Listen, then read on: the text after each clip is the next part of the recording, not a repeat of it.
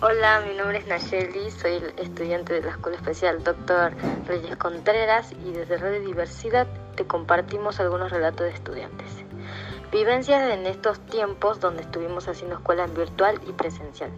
También te contamos que los sonidos que de la escuela que forman parte de nuestro paisaje sonoro son, son el sonido del tren y los autos, ya que estamos al costado de la vida del tren y la ruta. Pero el sonido que extrañamos es el de las voces, risas de nuestros compañeros en el aula y en el patio.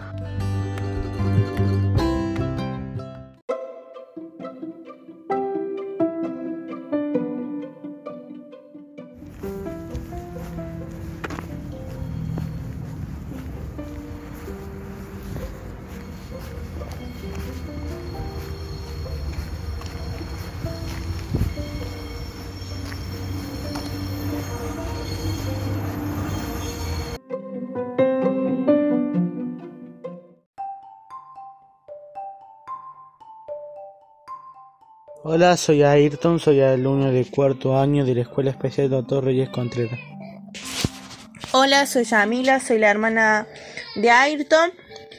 Hoy con él vamos a reflexionar sobre lo que fue la vuelta a la escuela después de un año de hacerlo virtual.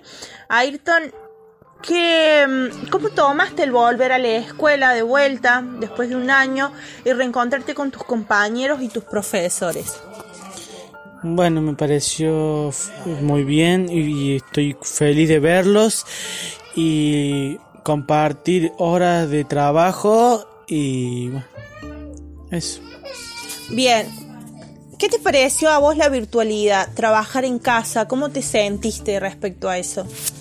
En realidad triste por no eh, extrañar a mis compañeros y mis profesores eh, no jugar, eh, no poder jugar con mis compañeros, compartir y, bueno, y, reír junto a ellos y, charlar en, en grupo. Bien, te pregunto por los protocolos, Ayrton. ¿Qué sentís al respecto del tema de los protocolos de tener que tomar distancia, de no poder saludarlos con la mano ni abrazarlos? ¿Qué sentís respecto a eso? Me parece bien para cuidarme, eh, eh, para ir a la escuela, volver de la escuela y para salir de fuera de mi casa y, pero también me da mucha tristeza porque no poder ver a mi compañero si están bien o están mal o están tristes y saber qué les, qué les pasa. Bien, Ayrton.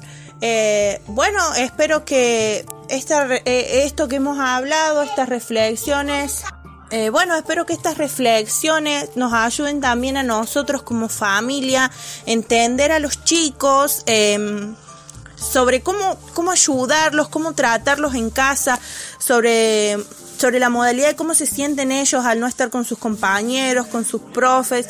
Y bueno, creo que esta reflexión de Ayrton es muy clara. Los chicos necesitan estar en la escuela, aunque sea con protocolos, pero estar en la escuela, estar con sus compañeros y sentirse acompañados.